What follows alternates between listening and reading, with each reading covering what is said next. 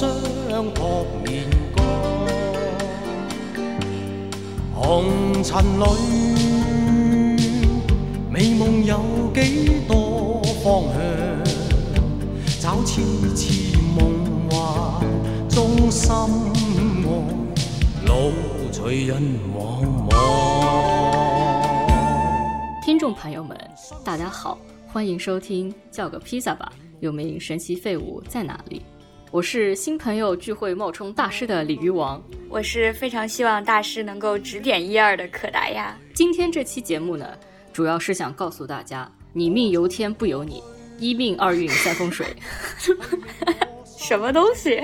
随着年龄的增长，大家都有这种迫切的想要、希望借助命运了解自己。大家已经放弃逆天改命了，只想知道我这个命到底是什么。我这个命还能走多远？能走多远？走多远？对，赶快请出我们两位嘉宾吧。先有请我们这个颇受欢迎的嘉宾，人气王西多绿老师。哦天哪，真的吗？我是人气王吗？因为你每一期参与的节目的点播量都很高。对，哦天哪，太感人了！大家好，我是呃，谁还不是个光之工作者呀？西豆绿。一会儿我们再来解释一下光之工作者是什么，我也不知道。好，请下一位。大家好，我是半缸水的玄学达人豹妹好，欢迎豹妹，欢请豹妹迎豹妹嗷一声。啊，真的要熬吗？这会不会吓到听众啊？你这种行为真的是 就像拉小朋友表演节目的家长一样。大家从我们的这个开头和节目简介里面，应该也就知道了。我们今天要聊一聊呢一些和命运相关的问题，对不对？哎，我非常非常后悔啊！嗯我上一期东北人的这个节目一开始用了，已经把那个二手玫瑰的命运啊用完了，这突然发现非常适合这一期。你可以再用一次，无人在意。哎呀，我说命运呐、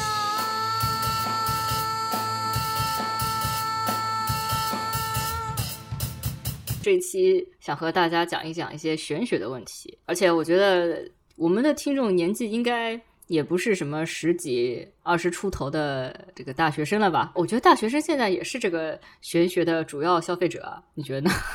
嗯，啊，总之这个东西呢会陪伴你一生，对吧？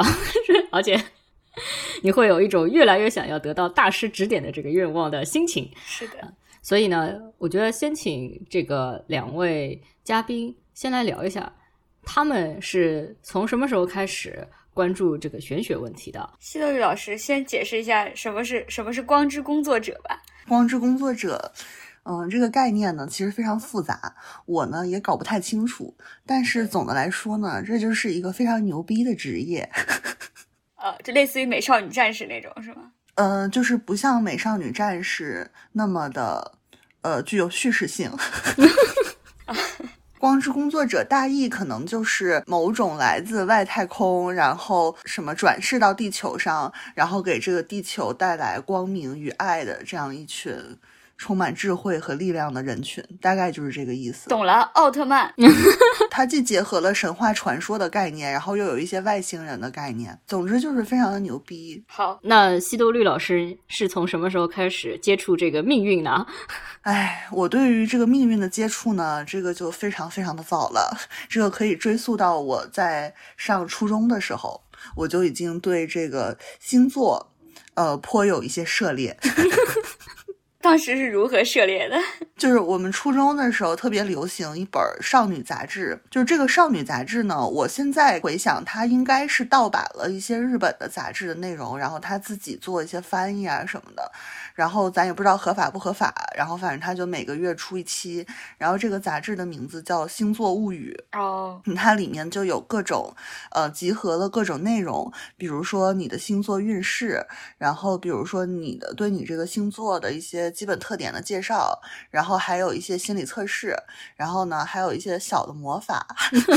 光之工作者，它是一个非常丰富的，就是集合了各种封建迷信要素的这么一本杂志。然后当时呢，就在我们初中的时候，整个女生之间非常的风靡，特别是她各种小的魔法，然后我们就会练其中的每一个魔法。就比如说，她有呃如何召唤让你喜欢的人也喜欢你，你就需要用一个绿色的中性笔，在一个橡皮后面写他的名字，然后把这个橡皮藏在你的课桌里。大家记好了，大家记好。有用吗？我 practice 了无数次，但是就是可以证明没有任何用处。大家不要记啊！好好好，大家大家忘了吧。对对，忘了吧，忘了吧。但反正不管怎么说吧，就是呃，这个这个就是开启了我对这个星星座和一些小的日常魔法的信仰之门。接下来就是还是初中的时候，那时候特别流行一个少女漫画叫。魔魔卡少女樱，我不知道大家听过没？嗯哦我知道这个有的有的，就接嗯触了卡塔罗牌嘛。对，然后魔卡少女樱呢，它就出了一套，它还不叫塔罗牌，它叫库罗牌。嗯、对，它叫库罗牌。对，它叫库罗牌，好像就是基于这个故事世界自己的一些就是特性，然后他自己设计出来一套牌，但是它的占卜方式跟塔罗牌其实是异曲同工，所以这个就是我对封建迷信最早的涉猎。所以跟东北当地的这个萨满传统并没有什么太大的关系，是吧？对，就是我并没有接触非常 local 的本地的一些信仰，反而是过早的被这些西方的信仰给荼毒了。嗯，大家要引以为戒，知道吗？豹妹呢？那豹妹呢？我其实记忆力不太好，我已经不太记得我小时候就是看过一些什么，应该也看过一些就这种东西吧，但是我不太记得像西豆绿老师这么详细的细节了。嗯，如果硬要说的话，我觉得我其实是有一个明确的时间节点的，就是我大学的时候在一个经纪公司实习，然后你知道娱乐圈嘛，就是就大家都很相信这个啊。带我的那个经纪人有一天旷了工，带着我和另外一个实习生去了一趟天津，他去算命。然后我们当时在北京，这个是我第一次嗯算是正式的接触到这个事情吧。因为他去了嘛，然后他算完之后，顺便就说你俩要不也算一下。然后我和另外一个实习生，我们就 就也参与了一下这个活动。获得了哪些信息呢？有没有对你之后的人生道路产生什么影响吗？可以说吗？这些 我不太记得了，就是那个算命的整个的过程都跟我想象的其实不太一样。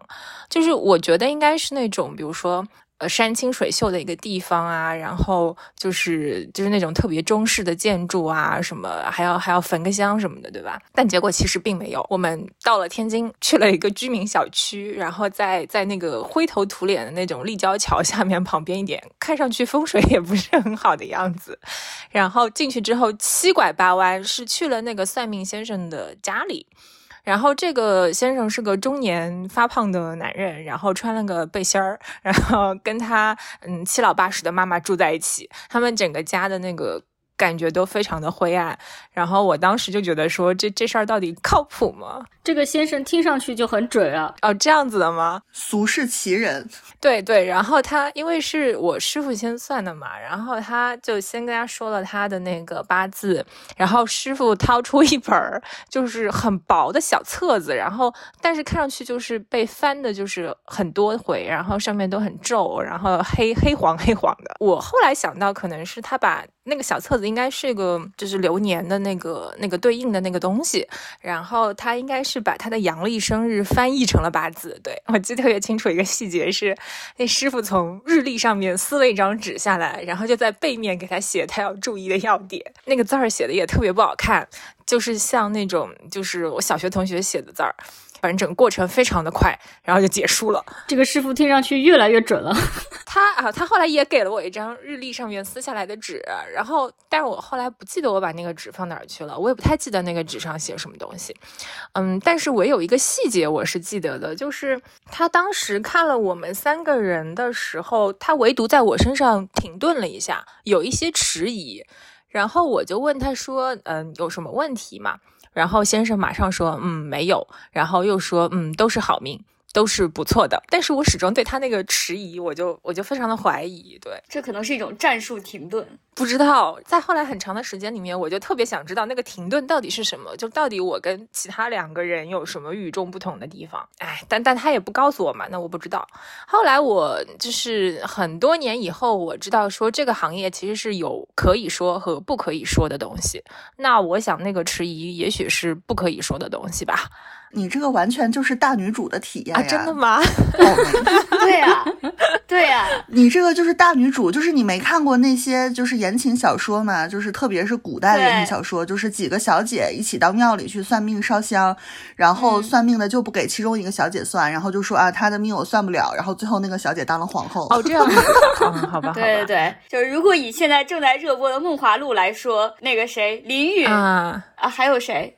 还有谁？那个刘亦菲，刘亦菲，嗯还有另外柳一个岩。对，柳岩一起去算命，你就是刘亦菲。哦，这样子，哦，可以，可以，可以。对你就是拿到了大女主的剧好的好的苟富贵无相忘啊！那老天爷也赐我一个顾千帆吧。好像是皇帝命都从来不说的。怎么说呢？我觉得啊，就是这是我后来多年以来我对于玄学粗浅的理解啊，就是这个不说，其实可能有几层吧。第一层就是我觉得，嗯。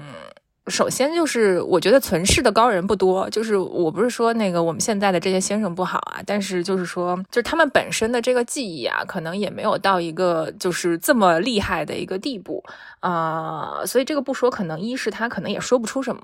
嗯，他可能只是察觉到说有一些不一样的地方，但是你让他具体去讲，他可能也讲不出来。第二种就是我刚才讲的，就是他可能确实不能说。比如说，大家都知道说，如果你去算命的话，有一些规则，就是不问鬼神，然后不问生死嘛，就这些东西你是不能问的。对，然后有一些东西他也不会说。然后后来我还看到个说法说，就是说，如果那个呃算命之人遇到这个命主，他本身就是可能就是寿并不长，那么像这种情况，他也是不能说，或者说他不能收他整金。对，但是他后来还是收了我钱的，所以我想我应该不属于这个行列。哎，他收的钱是跟你们收了一样的钱，还是跟你们收了不一样的钱？不一样，因为他其实是一个挺挺随缘的先生。我记得好像是命贵的收的多，不不不，他他不是这样的，就是他他没有说他要收多少钱，就是你爱给多少给多少。哎，我很恐惧这种这种场景。我师傅应该给的比较多一点，但也不是很多，可能给了也就两三百吧，我觉得。我应该是给了五十块钱，如果我没记错的话。有点少啊。哎，我当时好便宜啊！一个月生活费才一千块钱，好吗？好好好，嗯，考虑到天津的物价，可能天津的大师确实要优惠一些。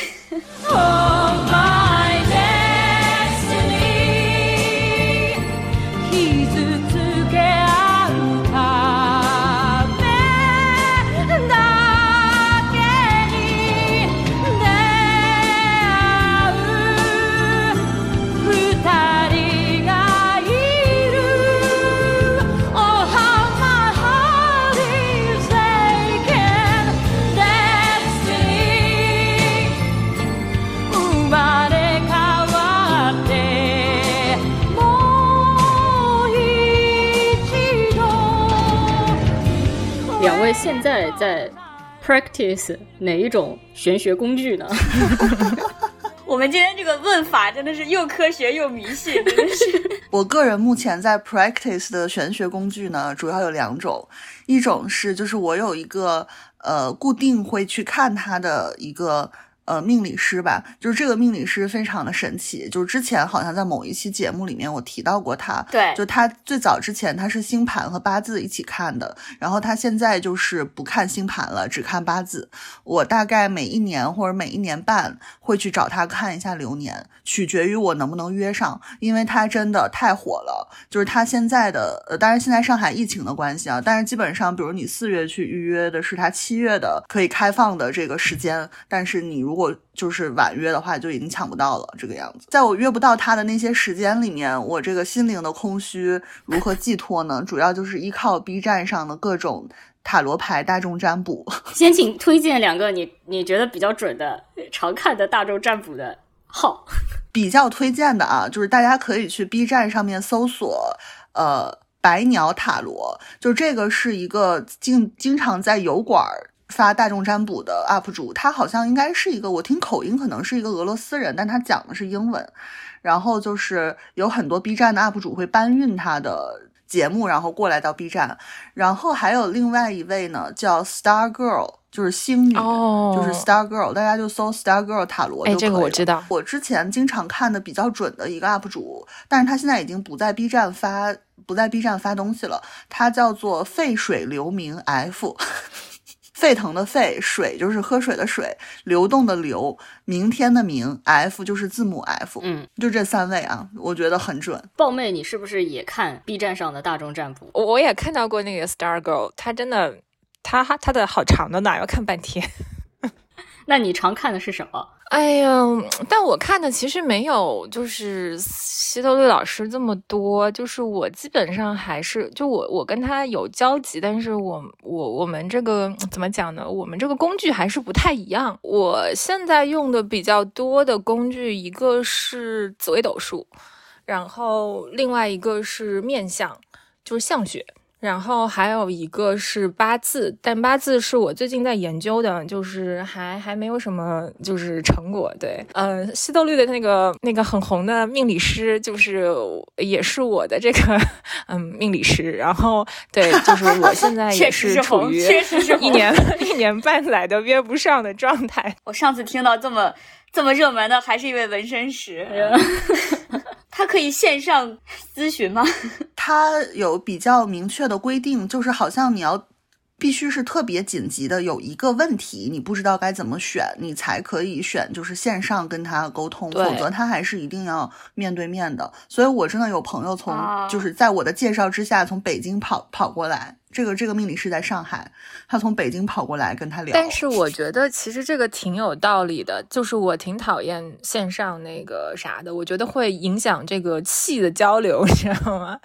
然后后来就是我不是老约不上他嘛，然后我就就是我就我就在看还有谁可以选，然后我选到一个也是在上海的，然后我就去约他，结果呢，他助理就跟我说说这个命理师是。不面谈的，就是说他只是会给你写，就是文字版的这种就是建议。然后我说那我不要，我我还是需要面对面交流的。啊，那说到这里，就是问大家一个问题，也就是前两天我还我也分享过给李玉王，还是李玉王分享给我，我也记不清楚了，这也不重要。就是说，因为疫情封闭的原因，导致大家好像的灵力都出现了一些紊乱。就是有一个人他说他去找那个，他是算星算塔罗是不是？对，他是找塔罗师问上海何时能够恢复吧，但大概就是这么一个表意啊。对，毕竟我们不能说上海何时解封，因为从来都没有封过，对不对啊？。对，然后呢，然后那个对占星师呢就非常的绝望，给他发来了大段的语音，说你不要问我啊，我也不知道呀，封了这么静默了这么久，我的灵力已经快要离开我了。所以说，真的会有这个情况吗？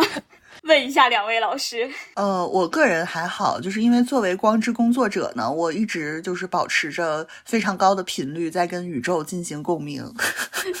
我觉得，对我基本同意西豆绿老师的说法吧，就是我觉得我的灵力还比较稳定。怎么说呢？就是我朋友经常会，比如说，呃，他会把我当成人肉挂来用，就是他会 有一个事情或者是怎么样，就是 A、B、C 选项他选不出来，他就会问我说，你就应该选哪一个？然后我就会跟他说，如果是我的话，我会选哪个哪个。他会拿那个去试，大部分的情况还是准的。哎，那这里我就有一个问题了，就是两位都提到了自己的灵力嘛，所以你们自己是觉得自己的就是能感觉到自己是有一些灵力的，或者这个灵力的程度是高于其他人吗？呃，会有吧。我觉得，如果在我身上的话，你概括起来就是两个点。第一个点是，就是你看到本质的那个能力会比别人强。就比如说有一个事情，就是可能大家讨论说他为什么会这样，然后就是你能够呃一针见血的知道说为什么是这样，对。然后另外一个点就是呃，你对未来可能有一些微弱的感知，就是有的时候你会觉得说这事情一定会。就是它它的最后的那个方向是那样，或者是会往那个方向去发展。就如果不考虑，就是你已经拥有的玄学的技术手段，就是你本身的这个从第六感的角度来讲，可能是这样子。我觉得这个问题非常好，这个问题我觉得就触及了我们去 practice 各种封建迷信工具的一个底层逻辑。这个底层逻辑呢，就是占卜是为了什么？我认为就是为了听好听的。因为，因为是这样的，因为我觉得就是众生皆苦，我们活在这个世界上已经够操蛋了，就是已经够累够烦了。那你怎么去寻找心灵的绿洲？就是借由各种占卜师对你说出的好听的话，然后他们就是借由他们的语言，让你知道你在这个宇宙中是一个独一无二的人，你是非常特别的，你是带着各种各样的使命来到这个地球的。所以你现在遇到的这些非常操蛋的事情呢，只不过就是上天为了考验你这个非常特别的人，对吧？就是苦其心志。所以你是一个就是天将降大任于斯人也的斯人，就是你现在在读憔悴，但是这个事儿是暂时的，就是归根结底你就是光之工作者，就是你就是一个就是什么来自宇宙的老灵魂。就是我经常有导演会会来问我，就是我就是我的导演们很喜欢算命。然后有些导演就会跑来问说，呃，老师怎么办？就是呃，我我的家长帮我算了一卦，然后说我不适合做这一行。然后我给他们所有人的建议都是一样的，我说就是换一个算命师傅，就是换到他说你适合做这一行，然后换到他跟你说的话让你觉得非常的动听，非常的悦耳，然后许诺了你未来的成功和出人头地为止，就是换到这样的一个人为止。但我觉得这个说的非常有道理。在我看来，好多这个星象师看星盘的，或者是看塔罗的，呃，其实它本身就是起到了一个心理咨询师的作用。人嘛，总要会碰到一些迷茫两难的时候，他需要有一个东西来带给他一些这个心灵上的抚慰。所以很多这些什么星盘啊，或者是看塔罗，我觉得他们也不是很准，但他说话特别动听，然后就也挺多人找他们去算的，就起到了一个没错呃心理师的作用。然后还有一些呢，他可能看得很准，但是呢，他的那个资历也非常久。就他，他可能会看到一些不好的东西，但是以他的资历，他可以告诉你这个东西，他不一定走向就会到那么毁灭的地步。特别是已经成名的那些玄学工作者，就在这一方面，我觉得特别突出。就是他从一个什么样子的东西，比如说塔罗牌看到是一个结束，他可以跟你讲说，这个结束不一定意味着是一个坏的结束。他会用一种就是他的那个人生里的一种经验来告诉你，就是所有的事情不一定是坏的，它有好的方面。我觉得这点在那个什么，比如说 Alex 是大叔和呃唐奇阳身上，我就觉得特别明显。我还记得唐奇阳说过一件事情，就是他大概很年轻的时候，二三十岁的时候，呃。曾经算过一个女生，然后他就是看到那个女生可能会遭遇一些不太好的事故，就跟他说说，哎，就很直白的跟人家讲说，你要你要小心，呃，就是你你你看你你到这个地方会有一个很困难的坎，然后呃，结果那个女生可能就真的是过不去，就自杀了。然后对，因为这件事情，所以呃，唐老师非常的悔恨这件事情，就觉得他当时不应该讲那个话。我记得好像是有一次上节目的时候，他就因为这件事哭了，所以他是后来说他以后他就不会这样子来讲。就是所以你现在你现在，我觉得现在就是去看或者是去听他的 podcast，就是完全得到一种心灵的抚慰。就是他会跟你讲说，这个东西不一定是不好的。它可能是你当中的一个课题，可能是一个困难。可是如果你可以换一个角度想，它就可以是好的。所以就是我觉得有有经验的这一些玄学工作者，他们开始讲话都会，呃，我不一定是为了让你觉得舒服，所以讲的好听，而是他们对于人生会有一个比较开放的一个格局的看法，而不是只是说，哎，你这个不好，这个不好啊，这个一定好。就是他讲话已经不会不会是这么决定的，呃，这么绝对的一件事情了。没错，我同意。就这也是为啥我非常喜欢刚才我说的那三位 UP 主的原因，就是人家这个语言吧非常有艺术，就完全起到了一种心灵抚慰的作用。就是虽然是大众占卜，你知道可能有成千上万的人跟你同抽这一组塔罗牌，但是人家的说的吧，就是那种啊什么第三组，我真是太爱你们了，什么我真是太爱给你们抽牌了，你们抽到的牌都好特别呀。就是你想想看，你结束了操蛋的一天，然后听着这些话，难道你不觉得就是整个人非常振奋吗？是的，我之所以想要问这个问题，就是因为我有听说过两个人，一个是我直接认识的，一个是我间接认识的。然后我间接认识的那位女生呢，她看每个人都有一个对应的颜色，就比如说，他对我的朋友说说你是那种特别呃让人感到温暖的那种明亮的那种黄色。呃，就是我当时听说这个事情之后，我接下来问我朋友的那个问题就是说，那世界上这么多人，然后尤其是我们在这种特别熙攘的大都市，你如果看到所有的人每个人都有颜色的话，这个信息会不会有点过曝？就是 会不会有点信息过载？会不会觉得很困扰？然后我朋友说啊。说你问这个问题是建立在你相信他这个事情说法的基础上。他说他当时其实对这个事情是有怀疑的，所以他就不敢追问，因为他特别怕这个追问，追问下去之后，那个那个女生没有办法自圆其说，就有一种故故意要拆他台的感觉。所以我没有机会见到这个人，所以我没有我也没有机会深究的，所以我也不知道我是什么颜色，大概就是这样。嗯，然后然后另外一个是一个我的一个初中同学。我当然我是毕业之后才知道，他看每个人都会对应到一个昆虫。但是我觉得挺有趣的一点是，我看到他每次都会联想到那种细手细脚的绿色的那个螳螂，但我看别人其实没有这个感觉。嗯，你那个颜色的故事，我也有有一个朋友，就是有这个能力吧？对，可达鸭，你你自己有没有 觉得自己有一些直觉或者是灵力呢？其实刚刚豹妹说的时候，我觉得是有的，但是我之前可能从来，我觉得可能跟我家庭氛围或者接触的东西有关，就是我从来没有会往灵力这个方向上去想。对，有的时候其实也就是一种感觉，直觉会比较准。对，或者比如说，呃，看问题比较透彻，这个事情呢。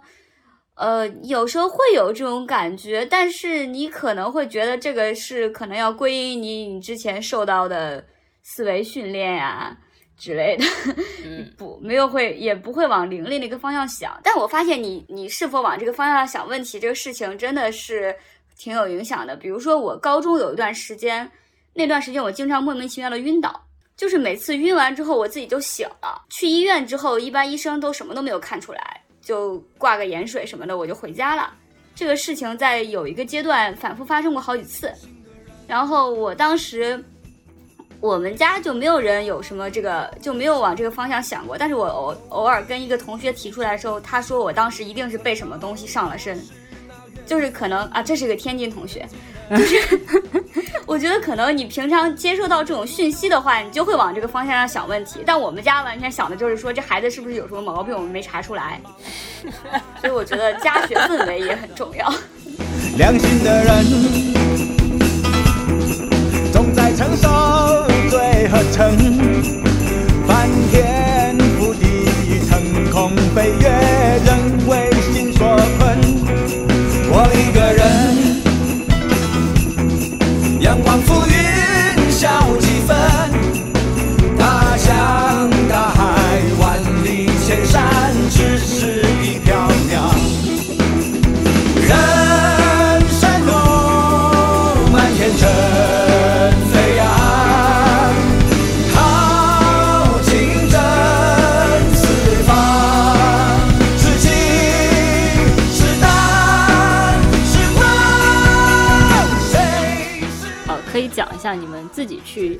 找天师、检测命运的时候，发生过什么样子的事情，会让你们觉得对这个东西从此深信不疑？哦，我可以讲一下我跟我的这位就是刚才推荐给二位的这个天师之间的缘分，就是我为什么这么相信他，以至于就是他这么难约，我还每年去找他。我其实很早就知道这个、这位天师的存在，因为他其实是我在复旦读研的时候，他其实是我们的学姐。然后我有其他同学找他去看过，所以我有我知道有这么一个人，但是我就是一直没有去找他。然后后来大概在二零一五年前后吧，就我的人生遇到了坎坷，就是在各个层面 every level 都遇到了很大的坎坷。然后这个人在遇到坎坷的时候，你就突然发现你的主观能动性已经发挥不出来了。对就这件事儿靠你的主观能动性，对，靠你强大的意志力已经解决不明白了。就这个时候怎么办呢？你只能求助于玄学。就是你只能求助于命运，只能求助于天师。然后我就我就找到了这位这位学姐，就是这位天师。然后呢，就是他说的就特别准，就是冲击了我的三观。而且我当时第一次找他看嘛，他那个时候还是星盘跟八字一块儿看，然后他帮我看的是大概往后呃。往后的大运，就是他大概看我整个一生的这个大运。然后他当时他当时跟我说的时候，我是不愿意相信的。就比如说，我当时心里面特别想要的东西是一个苹果，假如说，然后呢，他就跟我说，就是根据你这个人的星盘和你的八字来推算呢，你未来的十年大概是一种什么样的状态？就是你会得到一个什么东西呢？就是你会得到的这个东西，它是绿色的，然后它切开是红色的。就是他是这么告诉我的，然后但是因为我当时心里特别主观能动上，我特别想要一个苹果，然后我就就是打断了他，我就自己进行了解读。我说那我可不可以理解，就是我要得到的这个东西还是一个苹果，它只不过就是一个绿色的，然后里面被染成了红色的苹果。就我我是这么问他的，然后对，然后但是他也没有立刻说不是，他就说你也你当然也可以这么去理解。他说，但是我从你的星盘和八字上面看到的，你大致会得到的就是一个这么样的东西。结果是个西瓜。所以当时我就是第一次听完之后吧，我心里还有一些疑惑，就是难道就是我想获得的东西我就不能获得了吗？然后，但是我就带着这个疑问往后走了两三年，就是果然被他说中了，我就是得到了一个西瓜。那他算是说话好听的吗？我觉得他会给你一个大致的叙事范围，就是他不会直接告诉你说你未来会得到一个西瓜，但是他会描述你会得到的这个东西它的状态，就反正挺神奇的。然后对，然后他还跟我说，就是因为当时我就是刚分手嘛，然后心情非常不好，然后他就说，他说你就是结合你的星盘和八字，你就不能找同龄人。他说你未来找的。男朋友或者是婚姻对象呢，要么比你大特别多，要么比你小特别多，要么他就是一个外国人。然后我当时还跟他说：“我说那可能就是一个比我大特别多的吧。我说我接受不了比我小的，我也接受不了外国人。但是后来我就跟宋老师在一块儿了，命命运，命运啊真的。具体这个故事，大家可以去回听我们前面的节目。对，让我想起他跟我说我未来对象的样子。他他跟你说什么样子啊？大概可以可以可以说吗？他他说我未来的对象，嗯，也是有可能比我大，但是他觉得以就是也有可能比我小，他觉得小的概率更高一些。然后他说，呃，很高。然后他说，这个人身上，他说我看到很多火的元素，但是我也不知道他这个火的元素具体是指什么。听上去像个体育生啊。哎呀，那怎么办？好像也不是我想要的。这是不是对体育生的刻板印象？其实我在纽约的时候有遇到过一个还挺有名的天使，然后说起来也是很很奇怪的一个缘分。当时我住在一个呃我朋友家里，在他们家打地铺，然后这个时候呢，就是他的老师就从这个台湾跑到美国来讲学了。然后这个时候我才知道说啊、他有一个台湾的，就是研究易经的老师。然后这个老师在台湾还挺有名的，就是应该是台南的那种中医世家出身。中年的时候就意识到说，就是他可能余生的使命都是要传播易经的学问，然后就开始在全世界就各种游走讲学。那个时候我就就经常去他那边喝茶。我当时有一个呃，我我喜欢的对象，对。然后呢，有一天呢，就是这个对象呢，就是自己要开公司，他就跑去这个天师这里去算，就测名，我也在嘛。然后他算完之后，然后那个就是我那朋友就突然就说了一句，说：“哎，你这个。”宝贝，你是不是没有让天师给你看过，就是你的盘？然后我说啊，没有啊。然后完了之后，他说你要不就一起看一下吧。然后完了之后，天师就问我说，哎，你要看什么呀？然后完了以后，我就想说我要看事业。这个时候呢，但是啊，就是这个这个这个我喜欢的这个对象，然后就就说看姻缘吧。当时场面一度非常的尴尬，我就想说这这这不要看了吧，这有什么好说的？但是没想到天师直接罔顾了我的意志，然后说，哎，我给你看看你的姻缘吧。看完了之后，他就直接说，其实你俩可以在一起。他说你们俩还挺合适的。我就觉得说这个事情就非常非常的尴尬了，就等于说他把这个最后一层底裤都给我扒了，我就不知道该怎么接这个事儿。天师就还在那边就是有的没的说了一堆，就是诸如你们是怎么合适这样的。到那天晚上，这个天师的徒弟就跟我说，他说其实天师对你很不错。他说这个其实呢，就是天师呢一般是不给人看姻缘的。他说因为这个东西其实是看不准的，但是呢他还是给你，就是他等于给你助攻了一下。他说因为如果他说很合适的话，就是你俩真的是合适的，你可以试一下。但是这个事情其实又说到我们刚才聊到过的一个话题，就说我我如果知道我命运的那个图纸它可以是什么样，我是不是一定要往那个方向走？我的人作为个体的主观能动性是不是说真的没有意义？其实，在这件事情上，他就又很好的提供了一个例子啊，就是我也是同意大家之前的说法的，就是我觉得个体的努力其实还是有意义的，就是不是说你。自己的一些意愿或者是你的行动就不能影响你的命运，应该说在一定的程度范围之内其实是有影响的。反正这个事情后来的结局就是说，尽管都有天师背书了，但是其实我还是没有跟那个人在一起。原因是因为我后来经过那几年的交往和相处之后，觉得说其实我们根本不合适。嗯，就是那种不合适是说就是。可能你有那个缘，但是你不想执行那个份了。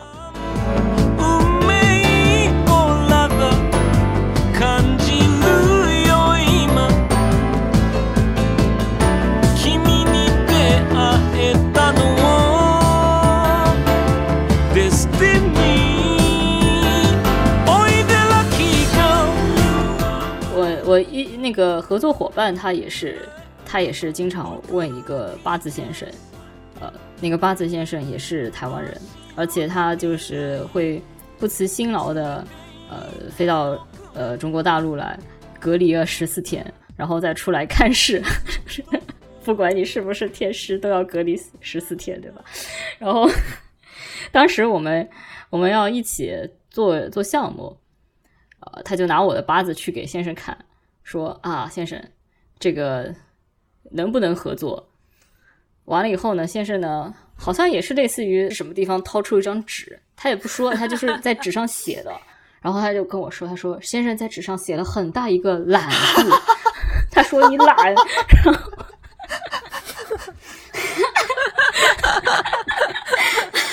然后说，他说，他说，反正就是最后我们还是合作。他说合作呢也是没什么问题，就是他比较懒。蛮准的。你是很懒呀？我跟大家分享一个故事，鲤鱼王。如果还记得鲤鱼王开头的前缀的话，鲤鱼王是认识新朋友的时候会伪装 冒充大师的鲤鱼王。对我刚跟鲤鱼王认识的时候，对鲤鱼王就主动要给我看一下星盘，然后看完左看右看，看了半天之后，对我的评价也就是懒。我把这个事情呢告诉了我们另外的一个朋友，然后另外一个朋友说。这还用他看？啊，我记得我刚跟宋老师在一块儿的时候，好像你也帮宋老师看过星盘。看驴王特别爱干这种事。对，就我记得当时我跟宋老师正在一块儿喝酒，然后就聊到了什么星盘这事儿，然后我就一边在跟他聊，一边在给你发微信，然后你就说那我帮你看看，然后我就把一些什么资料的，就是问他要了之后发给你，然后他还现场就是打电话给他妈妈问自己的出生时间。我说了啥我都不记得了。你看了，你看完了之后，你跟我说挺好的。对，我觉得下次就是挺好的这种事情呢。为了让它更显庄重，对啊，更显有效性，你要撕一张日历纸，在上面写“ 大叔”三个，挺好的。就我记得我看过一个豆瓣网友写的文章，就他说他有一个表哥，然后这个表哥好像是当时的。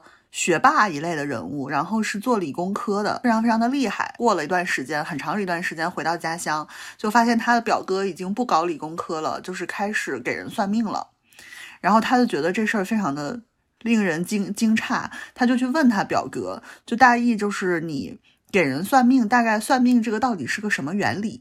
然后表哥就跟他说，算命呢，就像你在很远的地方看长城，你看得到每一个弯，但是看不到每一块砖。哇，表哥哇，说的真好，太合理了，就是就是他这么一说，就非常的精辟啊。对，对你立刻就懂了。对，就是其实算命这个东西，呃，如果说你你因为你要学习嘛，你学习的时候你就知道它其实是一个。呃，统计统计学的东西，对吧？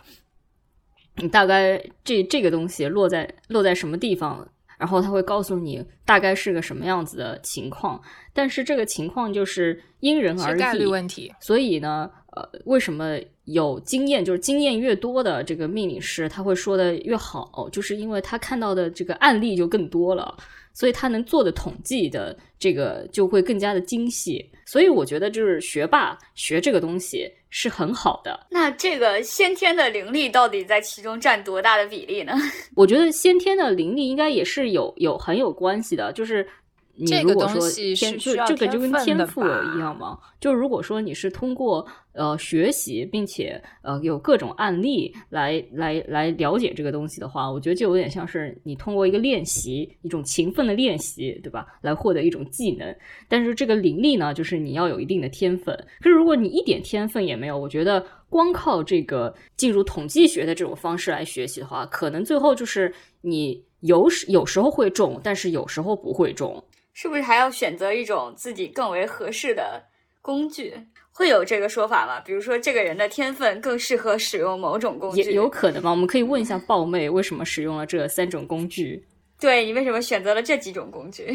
其实这三种工具底层的逻辑是一样的，就是斗数也好啊，然后包括像奇门遁甲啊，然后啊山医命卜卦啊、面相啊什么的，他们的嗯基础其实都是周易，所以就是它的逻辑和它的系统其实是一样的，只是说它它的那个表现形式不一样。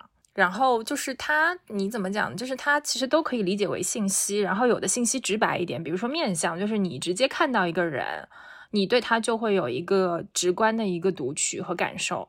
然后他肯定会比你就比如说这个，呃，就是要拿八字算啊什么的，这个要更更快一点，或者是更直接一点。但是如果你要推算具体的事情的话，那肯定是八字或者是斗数，它更加的就是准确和这个精细嘛。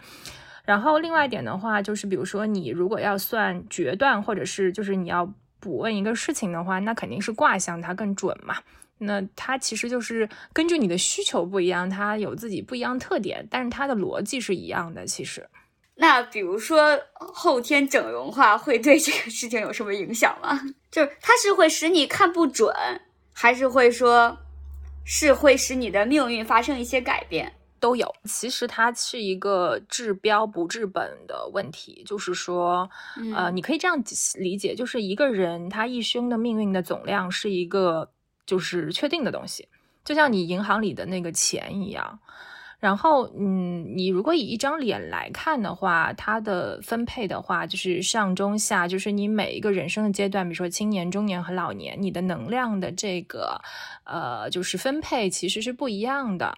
那如果你要动脸，那最简单来讲，其实你就是在挪这个能量，或者说你去掉了一些能量。那这些能量，就说即便在你的脸上反映不出来，它其实还是在那儿的。所以它其实就会影响你原来的这样的一个变化。就比如说有那么几年，就是我们特别流行尖下巴，对不对？就是那个下巴特别尖，然后那个腮骨要磨掉。那其实这个东西就是非常的不好的，因为，呃，对于这个就是人来讲，就是他的下庭代表他晚年的运势，然后像这个腮骨啊什么的，就是在面相里面其实还是很重要的东西，就是可以反映说你老了以后过得好不好，或者说你这个就是你这人本身的这个格局问题啊，对。然后你如果把这个东西去掉的话，其实对这个影响是非常大的。那如果你把它去掉之后呢，它会显得你这张脸的上中下的这个比例啊，就可能就发生了变化。那可能本来你一生的能量是比较均等的，但你现在就等于把你后面的运就借到前面去用了嘛，对吧？那这样的话，就可能你的人生的爆发期就在前面，但是你过了之后呢，就是你可能后面就没有什么太大的这样的一个机会了，对。然后，反正，嗯，这个东西呢，就是基本上来讲，就是你本身这一生拥有的东西，其实也是你之前累世的一个这个一个怎么讲，就是因果的一个体现吧，对。然后不管好还是坏，其实你都是要受着的。啊，就是我觉得人其实不能对，就是先天对你这个做做什么人力的改变，这个不是你这个人力可以涉及的东西。那痣到底要不要点啊？Sorry Sorry，痣到底要不要点？痣到底要不要点啊？好问题。对吧？因为我是有一颗泪痣的，就我有一颗泪痣，然后呢，就是很多人都告诉我说，你把这个泪痣点掉，因为这个泪痣不好。但是我觉得没有什么必要吧，因为你既然长了这个东西，就是反正不管是宇宙也好，神仙也好，他们其实是知道这个事儿的。你就是点了有什么用呢？这个不就像你考试在底下偷偷摸摸做小抄，然后你以为老师发现不了？我觉得啊是这样的，就说，嗯，这是我个人意见啊，仅供参考。我觉得如果不影响美观的话，其实无所谓。那如果影响美观，想点的话，会有什么不良影响吗？比如说，我觉得这个痣特别难看，然后我把它点掉了。我觉得这个东西就是也没有什么痣，这个东西我觉得是没有什么太大的影响的。那我可以加一颗吗？我也不建议你乱加，就是从科学的角度来讲，就是痣这个东西也有可能是黑色素瘤，对不对？就是大家点掉也没啥。忽然有科学了，朋友们，忽然有科学了。我们这期节目真的是又迷信又科学。因为你其实从大的格局上面来讲的话，它就不影响什么的呀啊！很多人说就是像什么鼻鼻尖痣不好啊什么的，但是其实鼻尖痣很利事业啊，就是一个东西它就是有不好的一面，就是 somehow 它也有好的一面，就是。阴生阳，阳生阴嘛，所以它其实不是一个绝对的一个东西，就是一切东西都是在变化当中的。我觉得还是作为你自己的主观感受和这个健康比较重要，真的。哎呀，反正呢，就是我觉得大家平时好好护肤，就是保持你这个皮肤的光滑平整啊什么的，还是很很有利于你的运势的，可以这样 说。又科学了，又科学了。其实我觉得很大程度上算这个东西，就是为了更好了解自己嘛。就是人其实很很很多时候都不太真正的了解自己。我觉得其实就是不管是八字还是算星盘还是算塔罗，就是一切的底层逻辑都是吸引力法则。所以为什么我就是跟我所有的导演说，就是一旦你算到了不太好的东西，你就去听听看别人的，就是听到好的，就是谁好信谁，好的就记住，然后不太好的你就忘记。就是我觉得底层逻辑就是吸引力法则，就是当一个人他反复告诉你你很特别，你就是注定会成功，然后你这个月运气就是非常好，你的你的人脉就是会发展的非常好，那你是不是就是不由自主的你就特别的，就是充满了干劲儿，你就觉得我靠。我这个月人脉都好了，那我是不是多去认识一下新朋友？或者如果说啊，我我告诉你，你这个月特别有创造力，那你是不是就是好好写写，对吧？就是好好好好练一练。就是我觉得就是吸引力法则，就是别人告诉你一些很好的东西，然后你相信了，就一切就会往好的方向发展。我同意西楼绿老师的说法，我觉得自信还是非常非常非常重要。即便你的可能你的原局再好，你的大运再好，但是如果你这个人本身，自信不够的话，就是你可能也没有办法把你的这个配置发挥到最高的这么一个状态。南怀瑾先生说过一句话，他说就是，嗯，周易这种学问啊，就是就是玄学什么的，就是大家研究的半桶水就可以了，就不要研究的太细。为什么呢？因为他说，如果你什么都懂了，他说你其实。比如说，你就知道说，我人生前面这儿有个坑，那儿有个坑，你可能就不走了。然后，那你活着多无聊啊，对不对？然后就是你可能本身应该有的那些创造性啊，或者是什么，你可能都不愿意去尝试了，因为你知道说，exactly 知道说我我是会发生什么什么样的事情，然后我可能可能比如说啊，举个例子啊。比如说你这个结婚，然后完了之后，但是你知道你十年之后注定会离婚，你要怀着什么样的心情去过那十年呢？其实同样的事情，就是说你你用不同的角度去解读它，就是它可能会有完全不一样的感受。如果你整天想着我十年之后就要离婚，那你这十年的婚姻生活肯定过得非常痛苦。但是如果你不这样想，对不对？比如说你像《降临》里面一样，就是他知道说他的女儿终有一天会离开他，会会死。然后，但是他还是选择说，我在拥有你的时间段里，我们能够幸福的度过一些时光。哎，这个心态就是完全不一样的。所以，其实即便你有预知天意的能力，怎么样积极的去履行这个天意，其实是一种你后天要修行的能力。嗯，好，我们这个节目呢，既迷信又科学，最后还非常具有升华意义。我非常励志。大家都扬声了，非常励志。对，今天谢谢两位玄学爱好者的加入。哦，好谢，谢两位大师。大家呢，如果今后的人生道路上有迷茫，呃 有这个不如意的地方呢，就可以去找一下天师们啊，寻求一些这个天师们的救赎。对，让天师鼓励一下我们。对，现在预约，再等两年就能轮到你了。对的，就是再等两年，说不定你就马上发达了。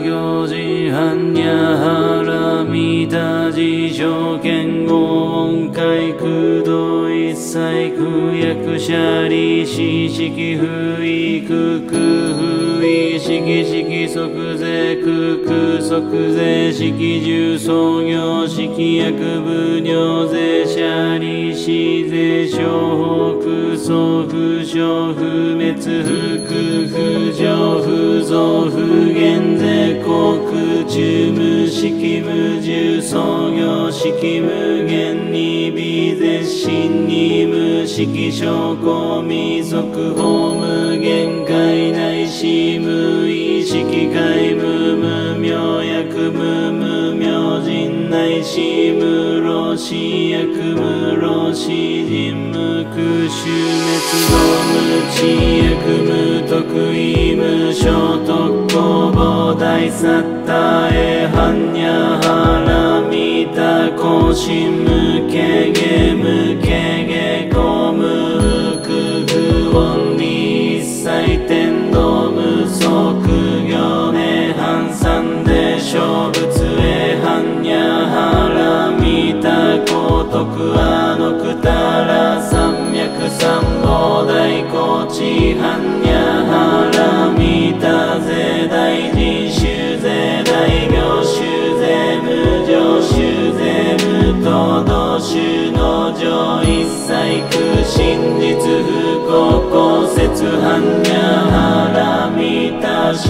直接週末逆転逆転腹逆転